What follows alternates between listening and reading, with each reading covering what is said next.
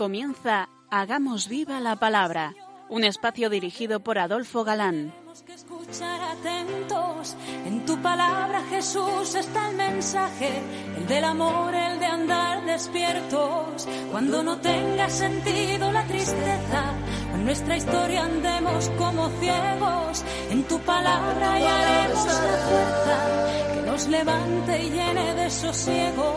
Ojalá comprendamos tu palabra. Ojalá practiquemos tu palabra. Ojalá nos envuelva tu palabra. Ojalá nos transforme tu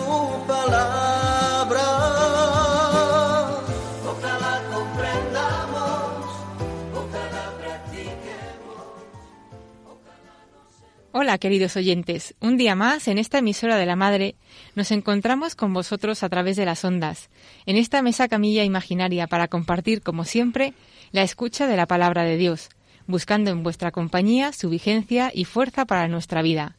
Aquí estamos de nuevo, Ana Adolfo, y Marta, dispuestos a pasar esta hora en vuestra compañía.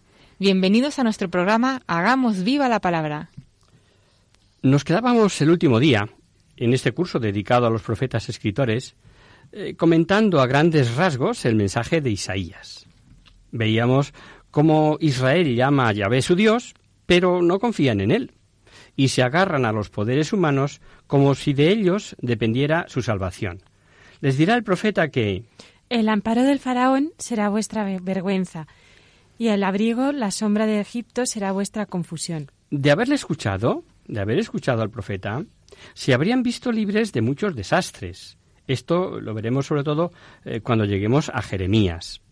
¿Cuántas veces en asuntos profesionales, económicos, familiares, en asuntos que no son eh, puramente espirituales, el recurrir a alguna persona que consideramos un hombre de Dios, o, o sea, un santillo de estos de andar por casa, da resultados?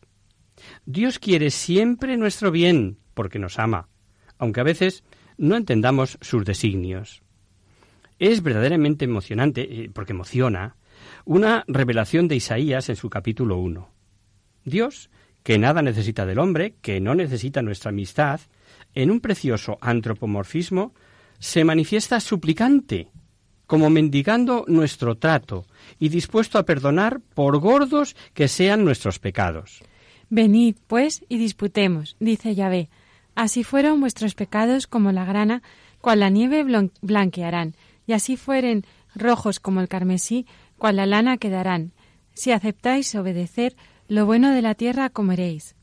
Pero si rehusando os oponéis, por la espada, por la espada seréis devorados, que ha hablado la boca de Yahvé. Ya dijimos algo sobre la importancia que los testigos de Jehová dan al nombre de Dios. Pues habla Yahvé por pluma de Isaías y dice lo siguiente. He aquí que el nombre de Yahvé viene de lejos, ardiente su ira y pesada su opresión. Sus labios llenos están de furor, su lengua es como fuego que devora, y su aliento como torrente desbordado que cubre hasta el cuello. ¿Habéis oído algo de algún nombre? Pues mirad, ved lo que dicen los testigos de Jehová basándose en este pasaje. Para distinguirse de los muchos dioses falsos, el Dios verdadero se ha dado un nombre personal. Esto lo separa de todos los demás. ¿No es un nombre Dios? Quizás preguntéis algunos, no porque Dios es meramente un título tal como presidente, juez, como son, son títulos. El nombre personal de Dios, de Dios se nos da para conocer por medio de la Biblia en Isaías que llama Jehová. Aludiendo a esta cita. Y se quedan tan frescos.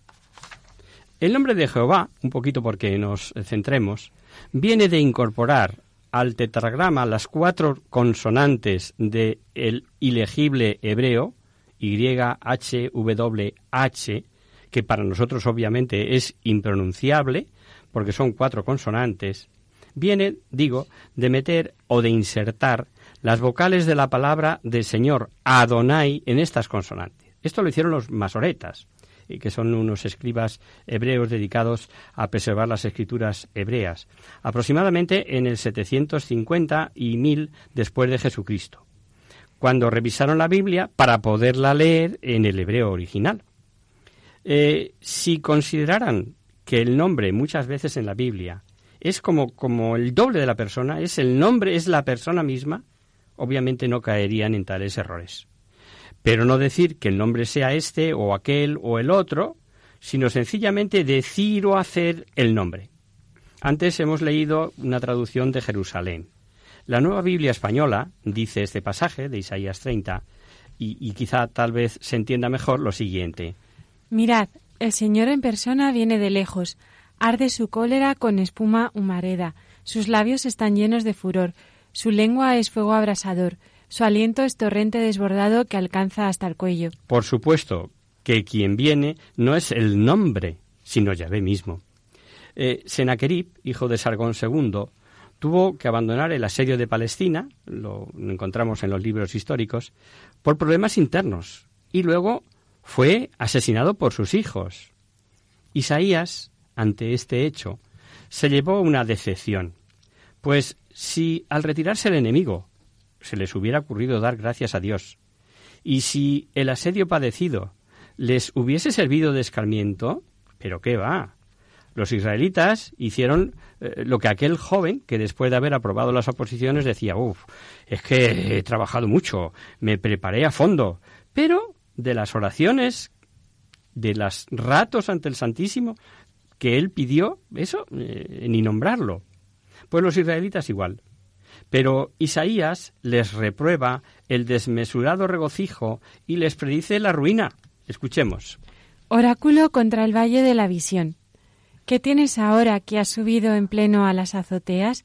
De rumores henchida, ciudad alborotada, villa bullanguera. Tus caídos no son caídos a espada ni muertos en guerra.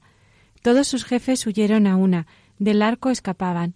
Todos tus valientes fueron apresados a una, lejos huían. Sabemos que la futura llegada de un Mesías libertador estaba anunciada.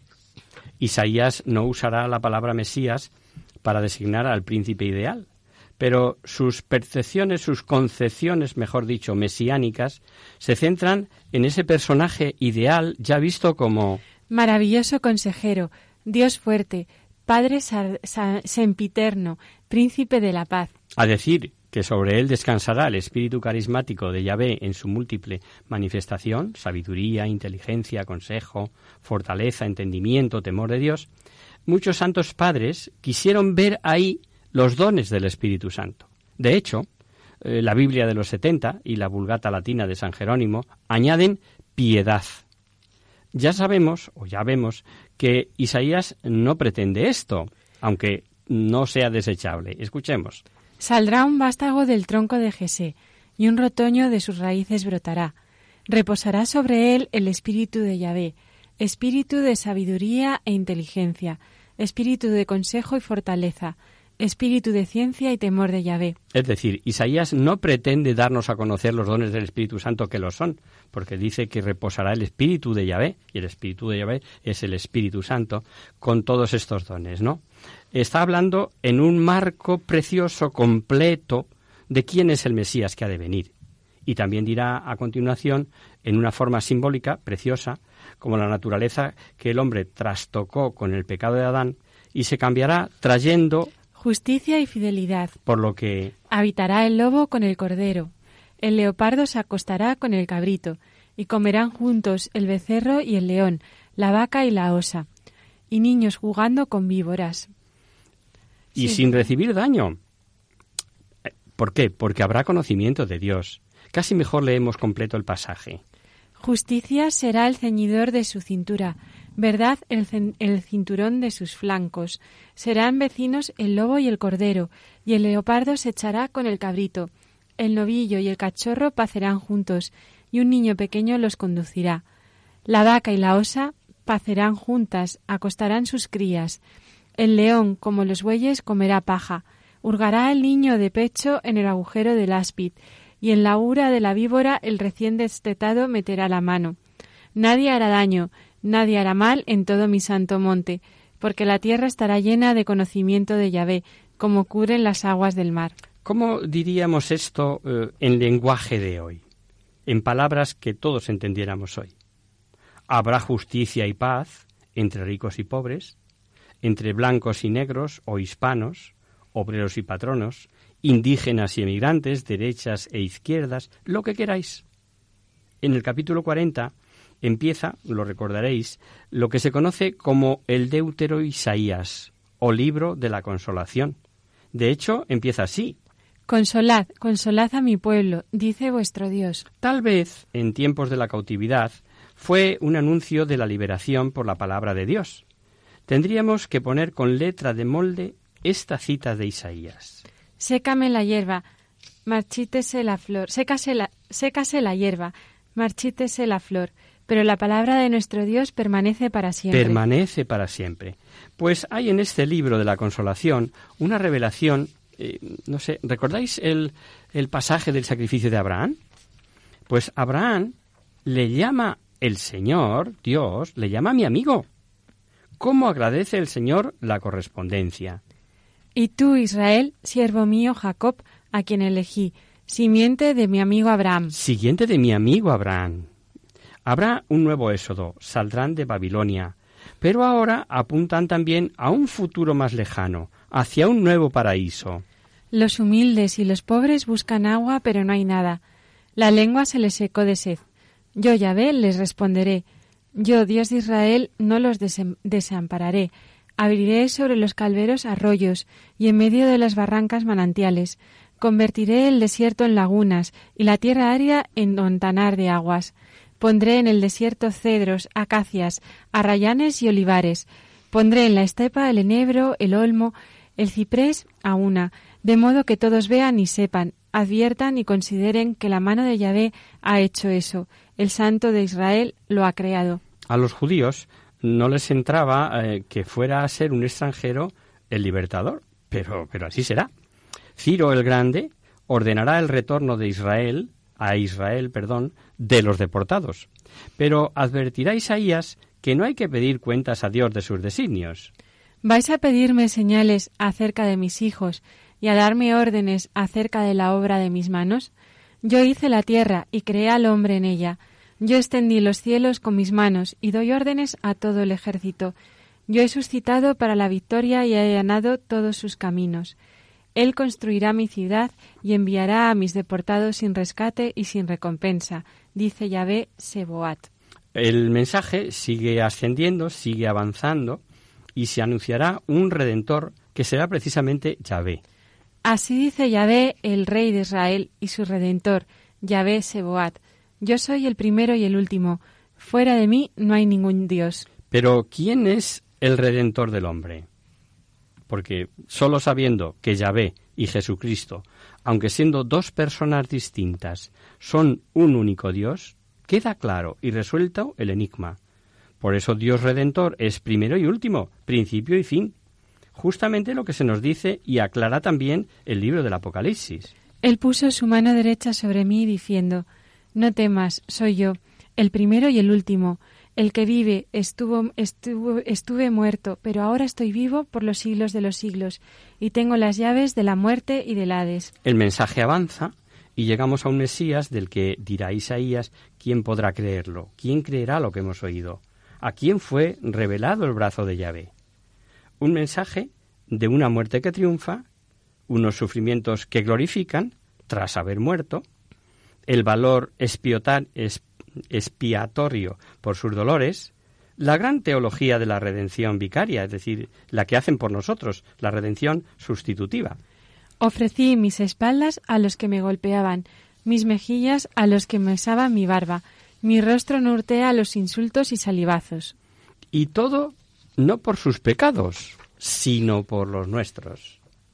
Si queréis, para los viernes es una gran fuente de meditación, eh, leer con unción estos versículos de esta impresionante revelación del capítulo 53 que se ha dado en llamar eh, el canto del siervo de Yahvé. Creció como un retoño delante de él, como raíz de tierra árida. No tenía apariencia ni presencia, le vimos y no tenía aspecto que pudiésemos estimar. Despreciable y deshecho de hombres, varón de dolores y sabedor de dolencias, como uno ante quien se oculta el rostro, despreciable y no le tuvimos en cuenta. y con todo eran nuestras dolencias las que él llevaba, y nuestros dolores los que soportaba. Nosotros le tuvimos por azotado, herido de Dios y humillado. Él ha sido herido por nuestras rebeldías, molido por nuestras culpas. Él soportó el castigo que nos trae la paz, y con sus cardenales hemos sido curados. Todos nosotros como ovejas erramos, cada uno marchó por su camino, y Yahvé descargó sobre él la culpa de todos nosotros. Fue oprimido y él se humilló, y no abrió la boca. Como un cordero de, al degüello era llevado, y como oveja ante los que la trasquilan está muda. Tampoco él abrió la boca.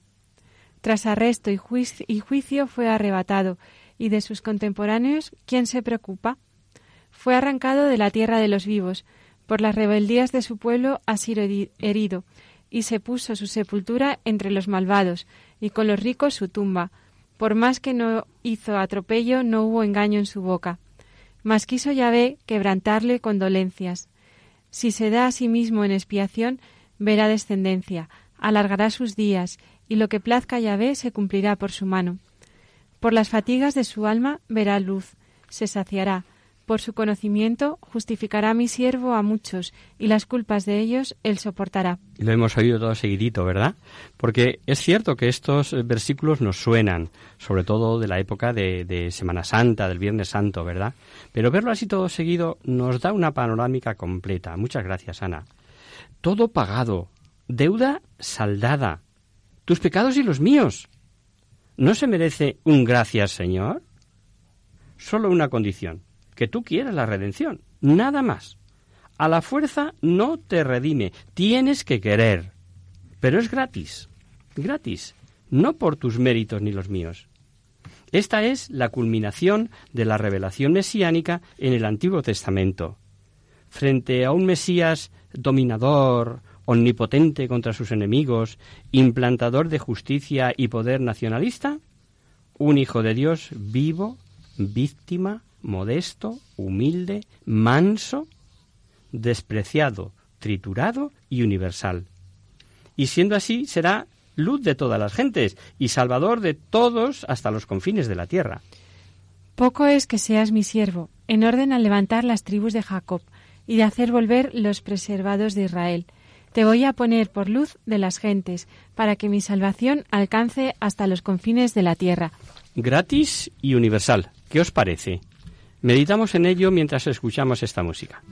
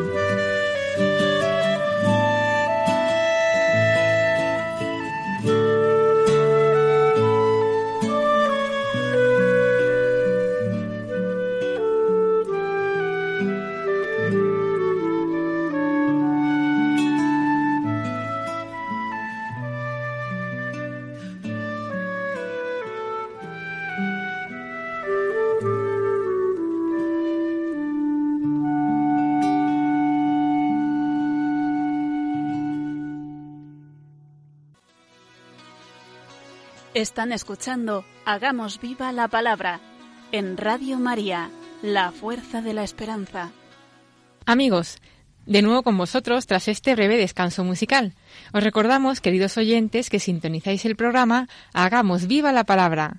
Si queréis contactar con nosotros vía correo postal, lo podéis hacer a Radio María, Paseo Lanceros, número 2, primera planta, 28024 de Madrid. Y si preferís el correo electrónico, hagamos viva la palabra arroba radiomaria.es. Para los que se acaban de incorporar, decirles que estamos analizando en este curso los profetas escritores del Antiguo Testamento, concretamente Isaías. Eh, nos quedábamos pensando en ese descanso, en ese precioso pasaje de Isaías, que nos presenta en detalle lo que el Señor sufrió por nosotros, lo que habría de costarle nuestra redención. Y os decía ya que es el no va más, es una de las joyas del Antiguo Testamento y en particular de este gigante del profetismo que es Isaías. A veces Isaías revela la misericordia de Dios con una poesía encantadora. El Dios único, que puede secar el mar con un solo gesto, eh, que puede hacer eh, desierto de los ríos y cubrir los cielos de crespón, para que se sepa desde el sol levante hasta el poniente que todo es nada fuera de mí. Yo soy Yahvé, no ningún otro. Pues ¿sabéis para qué dice Dios todo esto? Como haciendo un alarde de poder, para convencernos de que es también infinito para perdonar. ¿Por qué cuando he venido no había nadie? Cuando he llamado no hubo quien respondiera. ¿Acaso se ha vuelto mi mano demasiado corta para rescatar, o quizá no habrá en mí vigor para salvar? He aquí que con un gesto seco, seco el mar, convierto los ríos en desierto, Quedan en seco los peces por falta de agua y mueren de sed. Yo he visto los cielos de Crespón y los, y los cubro de sayal. Y repitamos, por el deseo que tenemos de ser evangelizadores, una de esas citas de Isaías que creo recordar que leímos ya en la tradición del curso. Como descienden la lluvia y la nieve de los cielos y no vuelven allá, sino que empapan la tierra, la fecundan y la hacen germinar, para que dé simiente al sembrador y pan para comer, así será mi palabra, la que salga de mi boca, que no tornará a mí vacío, sin que haya realizado lo que me plugo y haya cumplido aquella, aquello a que la envié. Ahora sí, vamos a analizar en detalle los llamados cantos del siervo de Yahvé. Los cantos del siervo de Yahvé es un título empleado para designar cuatro pasajes que se encuentran en este libro del Deutero Isaías capítulo 42, 49, 50 y 52. Empezamos leyendo. Primer canto. He aquí a mi siervo, a quien sostengo yo, mi elegido, en quien se complace mi alma. He puesto mi espíritu sobre él. Él dará el derecho a las naciones. No gritará, no hablará recio ni hará oír su voz en las plazas. No romperá la caña cascada, no apagará la mecha que se extinga expondrá fielmente el derecho, sin cansarse ni desmayar, hasta que se establezca el derecho en la tierra. Las islas están esperando su ley. Un poquito más adelante, en el capítulo 49, comienza el segundo canto. Oídme, islas, atended pueblos lejanos. Yahvé me llamó desde el seno, seno materno, desde las entrañas de mi madre me llamó por mi nombre. Y puso mi boca como cortante espada, me ha guardado a la sombra de su mano, hizo de mi aguda saeta y me guardó en su aljaba. Él me ha dicho, tú eres mi siervo, en ti seré glorificado. Yo me dije, por más he trabajado, en vano y por nada consumí mis fuerzas, pero mi causa está en manos de Yahvé, mi recompensa en mi Dios. Y ahora dice Yahvé, el que desde el seno materno me formó para siervo suyo, para devolverle a Jacob, para congregarle a Israel, pues yo soy honrado a los ojos de Yahvé, y mi Dios es mi fuerza. Dijo, Ligera cosa es que seas para mí tú mi siervo, para establecer las tribus de Jacob y reconducir a los salvados de Israel. Yo te he puesto para luz de las gentes, para llevar mi salvación hasta los confines de la tierra. En el capítulo siguiente, en el capítulo 50, tenemos el tercero. El Señor Yahvé me ha dado lengua de discípulo para sostener con palabras al cansado. Cada mañana despierta mis oídos para que oiga como discípulo. El Señor, Yahvé me ha abierto los oídos, y yo no me resisto, no me he hecho atrás. He dado mi espalda a los que me herían, y mis mejillas a los que me arrancaban la barba. Y no escondí mi rostro ante las injurias y los esputos.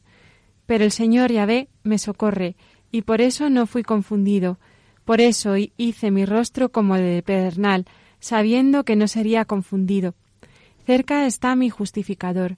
¿Quién contenderá, con, ¿quién contenderá conmigo? Comparezcamos juntos. ¿Quién es mi demandante?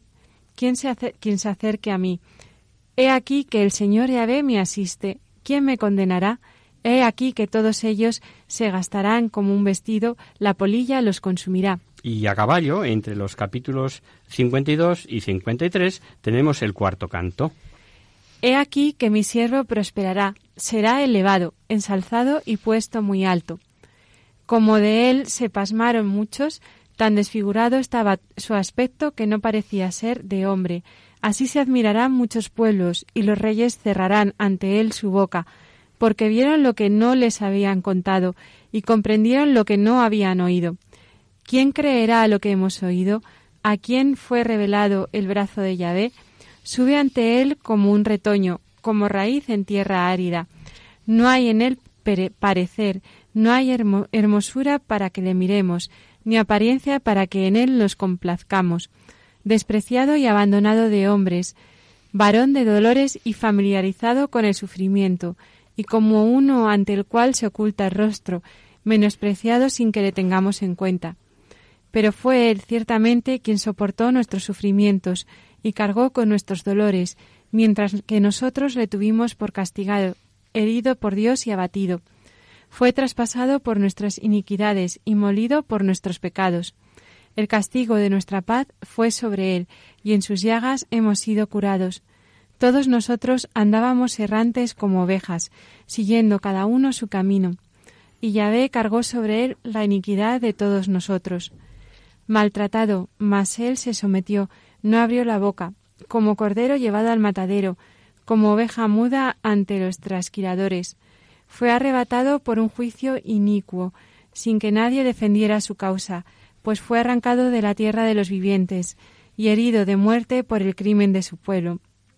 Dispuesta estaba entre los impíos su sepultura, y fue en la muerte igualado a los malhechores, a pesar de no haber cometido maldad ni haber mentida, mentira en su boca quiso Yahvé quebrantarle con padecimientos. Ofreciendo su vida en sacrificio por el pecado, verán descendencia que prolongará sus días, y el deseo de Yahvé prosperará en sus manos. Por la fatiga de su alma verá y se saciará de su conocimiento. El justo, mi siervo, justificará a muchos, y cargará con las iniquidades de ellos. Por eso yo le daré por parte suya muchedumbres, y dividirá la presa con los poderosos, por haberse entregado a la muerte y haber sido contado entre los pecadores, llevando sobre sí los pecados de muchos e intercedido por los pecadores. Hemos eh, querido leer los cuatro porque tengamos una panorámica clara. Podríamos haber dicho leed tal y tal y, y mandaros deberes para casa. Los deberes siguen valiendo, ¿eh? Es bueno que lo leáis vosotros en casa y los hagáis vuestros. Pero estos cuatro cantos son profecías mesiánicas. Son joyas que emocionan e impresionan. Aquí Dios elevó a Isaías y, lo sacó, por decirlo de algún marco, de alguna manera, del marco del Antiguo Testamento.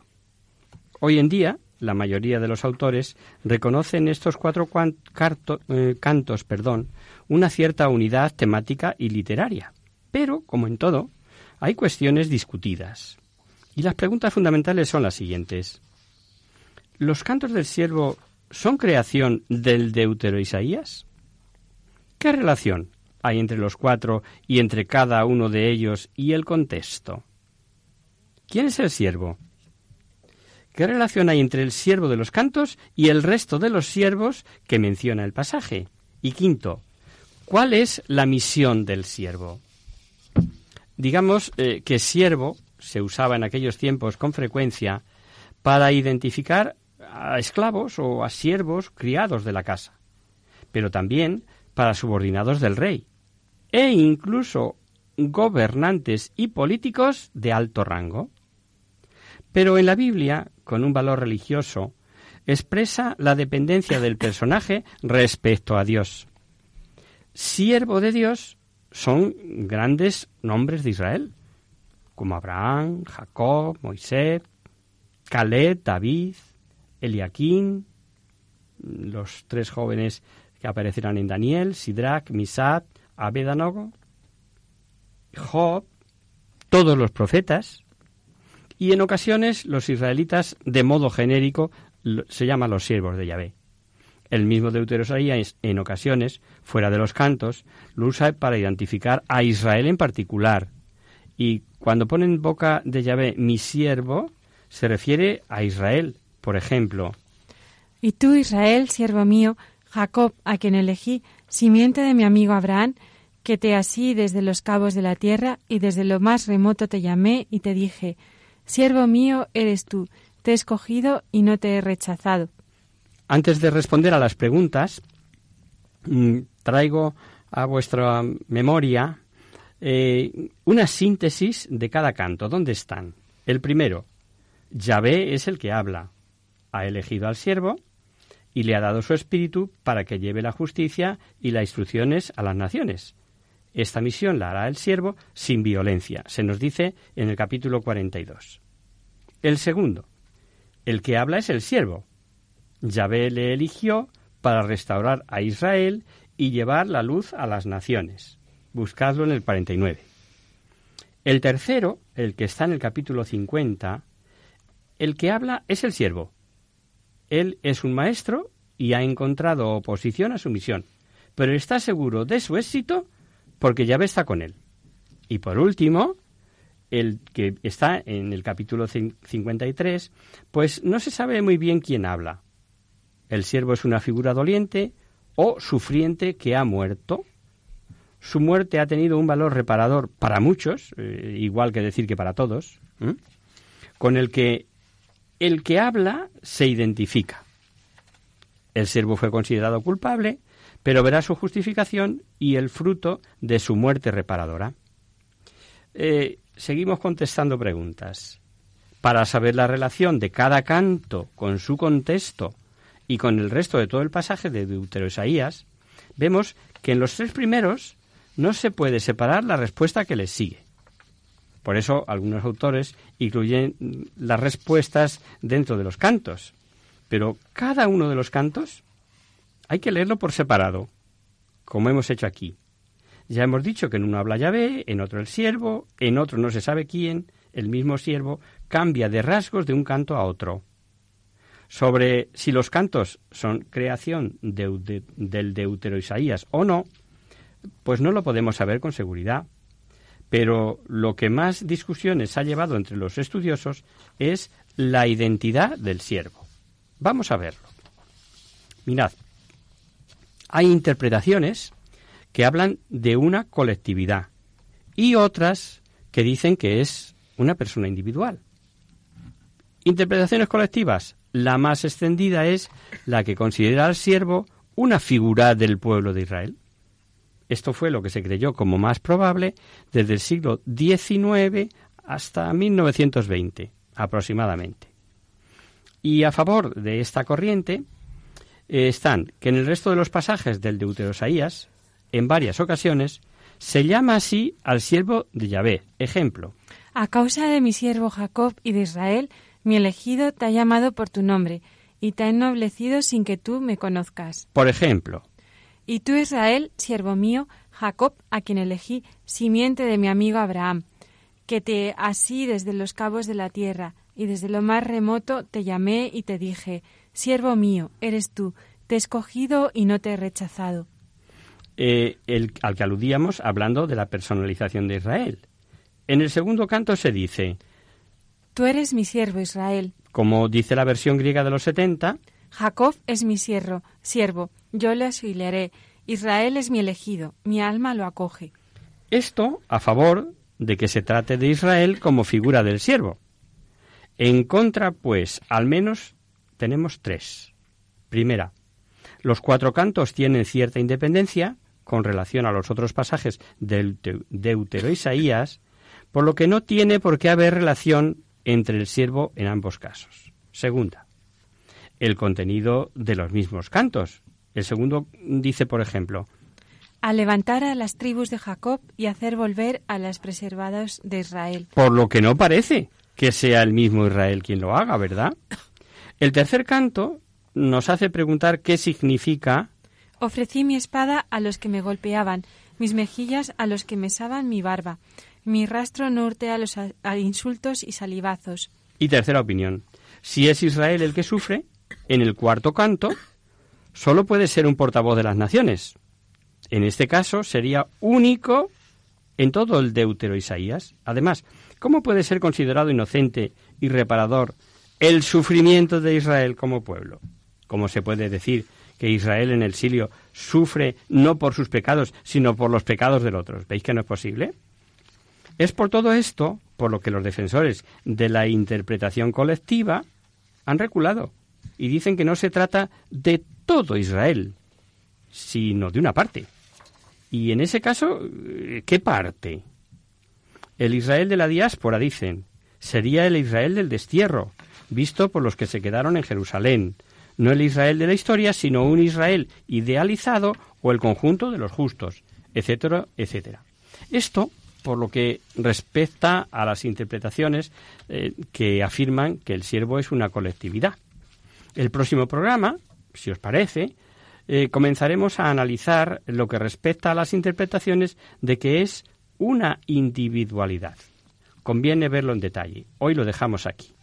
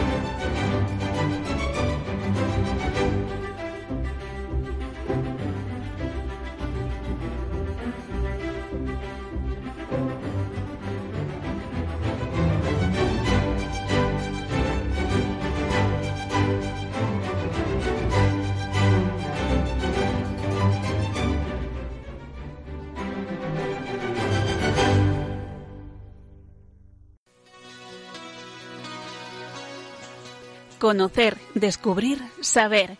En Hagamos Viva la Palabra. Abrimos ahora este mini espacio del final del programa que llamamos Conocer, Descubrir, Saber, para satisfacer vuestras curiosidades, para responder a vuestras preguntas, para hablar de alguna cosa histórica o actual que pueda orientar nuestras vidas. Tenemos un correo esta semana de Sara que nos dice lo siguiente. Buenas tardes. Tengo dudas sobre el anatema que Dios pone a los amalecitas en la primera de Samuel 15. Gracias a sus programas he visto que Saúl no incumplió esta orden por misericordia, sino para pedir un rescate por el rey. Pero de todos modos me parece muy raro que Dios misericordioso castigue a un pueblo de esta manera, por muchos que sean sus pecados, niños incluidos. Yo confío en que no podemos entender del todo a Dios y que ante todo debemos guiarnos por el Dios revelado en Jesús. Pero convivo con muchos ateos y temo que me pregunten y no saber qué responder. Gracias por el programa, aprendo mucho con vosotros y firma Sara. Eh, querida Sara, gracias por tu pregunta. Íbamos a contestarte directamente por correo electrónico, pero hemos pensado que la cuestión que tú planteas es bueno que la conozcan los oyentes, pues es una de las típicas dudas que nos surgen a todos en algún momento respecto de la incompatibilidad del Dios del Antiguo Testamento y el revelado en Jesucristo. Y habitualmente a Jesucristo nos agarramos, como tú haces, y listo. Sin embargo, y por eso te damos las gracias, tu correo nos permite recordar algunos principios básicos de introducción a Sagrada Escritura para no perdernos. y de paso explicar el concepto anatema que ha llegado hasta nosotros hoy. Primero, conviene leer todo el capítulo 15 del primer libro de Samuel para ver el contexto. Pero en verdad lo que nos choca son estos dos versículos. Esto dice Yahvé Seboat. He decidido castigar lo que Amalek hizo a Israel, cortándole el camino cuando subía de Egipto. Ahora vete y castiga a Amalek, consagrándolo al anatema con todo lo que posee. No tengas compasión de él. Mata a hombres, mujeres, niños y lactantes, bueyes y ovejas, camellos y asnos. Debemos ver o tener en cuenta que en esto hay más que decir eh, que la simple lectura. No es el simple placer de destruir. Tampoco es la destrucción de lo que es útil o que podría considerarse como basura. Es la destrucción de aquello que pretende competir con Dios o que se alza contra Dios. Ahí está la clave. El profeta Samuel ordena que todo el botín sea entregado a la anatema, es decir, que aquello con lo que el pueblo enemigo pretendía oponerse a Dios se convierta en una especie de sacrificio de holocausto en honor del Dios mismo. Este pasaje de los amalecitas, como tantos otros, nos cuesta digerirlo porque no hacemos el esfuerzo, que es necesario hacerlo, de meternos en el marco histórico en primer lugar. Y en segundo lugar, hay que hacer un esfuerzo también por desvincular acción o voluntad activa de Dios por acción permisiva. Si bien es verdad, muchos mandatos de Dios aparecen así, nunca, nunca Dios elimina la voluntad humana imponiendo la suya de forma activa. Y cuando leemos Dios hizo, inmediatamente debemos traducir por Dios permitió. Por supuesto, es enorme nuestra distancia cultural de ese mundo en que se le da honra a Dios quemando botines de guerra. Pero uno ve que el término anatema indica a la vez una destrucción, algo que se quema, y un sentido que va más allá del mero destruir, o sea, manifestar o que quede patente que solo Dios es Dios y que sus enemigos perecen o perecerán. Y como nosotros somos ya personas nacidas después de Cristo y conociendo su mensaje de misericordia, nos cueste admitir que Dios obrará así en el, en el pasado. Y es que la revelación llega a nosotros de manera progresiva y ascendente. No es lo mismo hablar para personas de hace más de 3.400 años que para nosotros. Eso es lo que queremos decir con meternos en el marco histórico. Y vamos con la palabra anatema. La palabra anatema viene del griego anátema, que originalmente significa lo que ha sido reservado o dedicado con un propósito particular. En la traducción llamada de los 70, la que se hizo del hebreo al griego del Antiguo Testamento, pasó a indicar lo que ha sido separado para ser destruido completamente, y en ese sentido indica lo que está destinado a consumirse por completo. La Iglesia, ya desde los primeros tiempos, trasladó ese lenguaje y acción a la destrucción de las herejías y la condena de los herejes, lo primero implica claridad en la doctrina. Lo segundo implica hacer claridad en la conciencia de quien yerra, de quien se equivoca. Cuando a un hereje se le dice sea anatema, lo que se está indicando es Tu palabra está en contradicción con la palabra de Dios y solo se puede dar honra a Dios destruyendo la falsedad que pretendes enseñar. El propósito último de este duro lenguaje es llevar al hereje a recapacitar y convertirse mientras, por otra parte, se hace ver a quienes pretenden seguirlo que han equivocado el camino. El lenguaje de los anatemas y las excomuniones fue de mucho uso durante siglos y siglos en la Iglesia. Como creo que queda claro, tiene un propósito que no es otro, sino, la victoria del amor divino en todos los corazones, incluso lo más eh, eh, empecinado por su arrogancia o su terquedad. Pero es un lenguaje que tiene también sus límites. Si bien el Nuevo Testamento menciona no menos de seis veces la expresión sea anatema, uno ve que el modo de actuar de Cristo en general es otro. No que a Cristo no le preocupen nuestras mentiras, sino que su actitud de caridad parece que desarma primero al enemigo, que entonces se siente libre para despegarse de sus errores. Perdón. Pero volvamos al pasaje del primer libro de Samuel, porque tiene una enseñanza más, que es de aplicación para nosotros, y es la desobediencia de Saúl, reservándose parte de lo que debía entregar al anatema. Batió Saúl a los amalecitas desde Javilá, en dirección sur que está al este de Egipto. Capturó vivo a Hac, rey de los amalecitas, y pasó a todo el pueblo a filo de espada en cumplimiento del anatema. Pero Saúl y la tropa perdonaron a Hac y a lo más escogido del ganado mayor y menor, las reses cebadas y los corderos, y todo lo bueno. No quisieron consagrarlo al anatema, pero consagraron al anatema toda la hacienda vil y sin valor. O dicho de otra manera, que por otro lado es muy común hoy. Contigo, Señor, pero, pero no del todo. Obediencia sí, pero, pero hasta aquí. Lo que considero mejor me lo reservo para mí y no te lo doy. Confórmate con lo que menos vale. Es lo que el pasaje nos dice. Y ves ahí, querida Sara, otro ejemplo del lenguaje de la época y que nos equivoca. Pone el escritor sagrado en boca de Dios. Estoy arrepentido de haber hecho rey a Saúl, pues se aparta de mí y no hace lo que le digo. Es un antropomorfismo.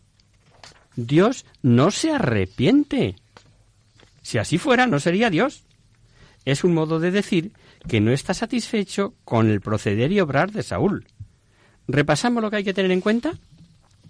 Significado de la palabra en su época. Contexto de dichas palabras o pasajes. Marco histórico. Mensaje ascendente no confundir voluntad activa de Dios con voluntad permisiva, tener en cuenta los antropomorfismos. La misericordia de Dios en toda la Biblia es constante. Es la esencia del mensaje. Si no lo vemos a primera vista, debemos buscar debajo hasta encontrarlo. En fin, querida Sara, esperamos haberte aclarado algo tu pregunta. Si no es así, vuelvo a escribirnos, por favor. Y hasta aquí, queridos amigos, el programa de hoy. Os dejamos con nuestra sintonía y os recordamos que si queréis dirigiros al programa para cualquier duda, aclaración o sugerencia, participando en el espacio de conocer, descubrir, saber, estamos a vuestra total disposición y encantados de atenderos en la siguiente dirección. Radio María, Paseo Lanceros, número 2, primera planta, 28024 de Madrid. O bien, si lo preferís, el correo electrónico hagamos viva la palabra arroba radiomaria.es. El próximo miércoles, como sabéis, está el programa del Padre Jesús Silva, que alterna con nosotros. Tus palabras, Señor, son espíritu y vida. Por tanto, nosotros nos encontraremos de nuevo dentro de 15 días, si Dios quiere. Con un programa en el que terminaremos de explicar este genial profeta que es Isaías, con un solo estudio con su solo estudio detallado. Habríamos tenido para un curso entero. Confiamos que con esta visión esquemática haya despertado al menos nuestra gana de leerlo. Hasta el próximo día, amigos. Hasta el próximo día. Hasta dentro de 15 días.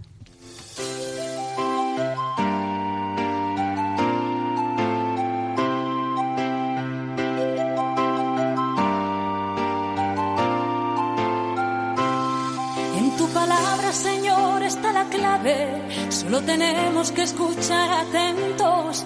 En tu palabra, Jesús, está el mensaje, el del amor, el de andar despierto. Así concluye Hagamos viva la palabra con Adolfo Galán. Andemos como ciegos, en tu palabra y haremos la fuerza que nos levante y llene de sosiego. Ojalá comprenda.